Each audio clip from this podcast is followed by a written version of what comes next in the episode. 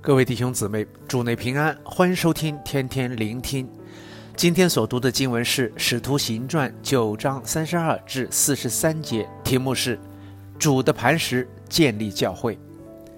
在第九章记载扫罗悔改归主，生命改变之后，焦点便转到彼得的身上。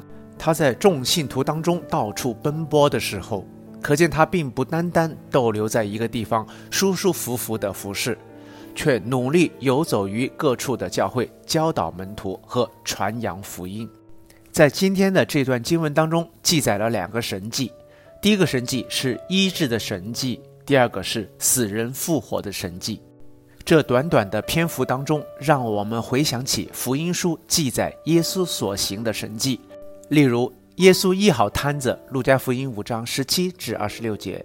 与叫雅鲁的女儿复活，路加福音八章四十一至五十六节。彼得就是承接着耶稣基督的工作，不单用言语传扬天国的福音，也以神迹奇事印证所传的道。在第一个神迹当中，彼得对那瘫子说：“以尼亚，耶稣基督医好你了，起来，整理你的褥子吧。”他就得着医治，立刻就起来了。彼得所靠的不是自己。因为他不是医生，只是个打鱼的渔夫，学识也不多。他只是单单靠着耶稣基督的名，本着主所吩咐的去行。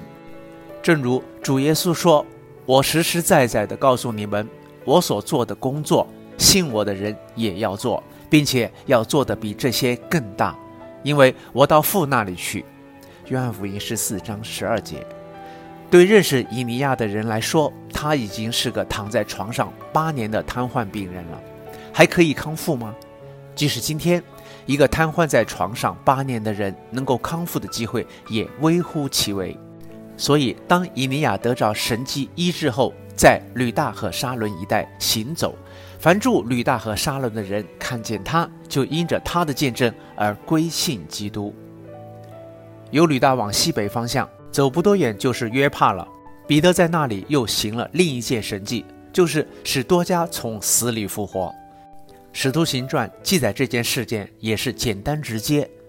彼得叫那些哭哭啼啼的寡妇全都离开，然后跪下祷告，转身只是对着多加的尸体说：“多加起来。”他就睁开眼睛看见彼得，并且坐了起来。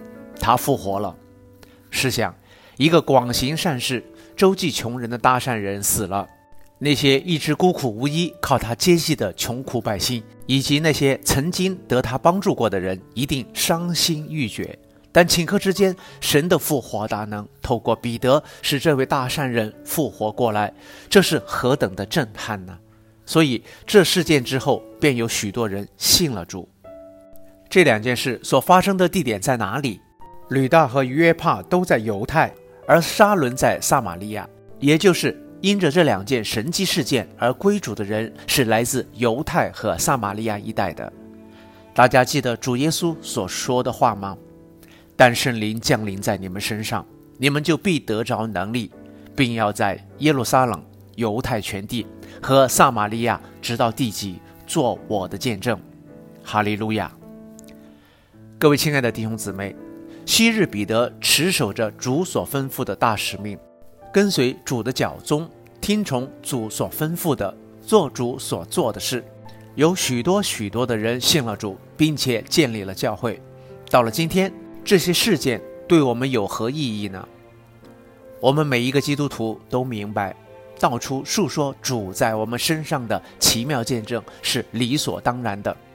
另一方面，主也很清楚吩咐我们，单单凭着信心为人祷告、守望与关心别人，这些都是神的心意。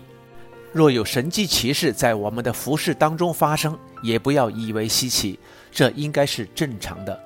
为什么？因为这位超自然的神在我们当中行超自然的事情，实在是合情合理的事。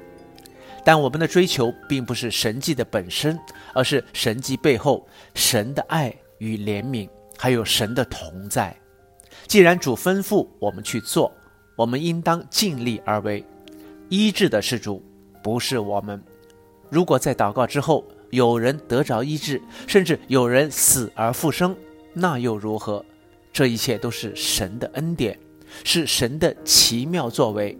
我们是谁？他必兴旺，我必衰微。愿众教会信心越发坚固，人数天天增加。使徒行传十六章五节，神的国度不断扩张。愿一切荣耀颂赞完全归给我们在天上的父神。阿门。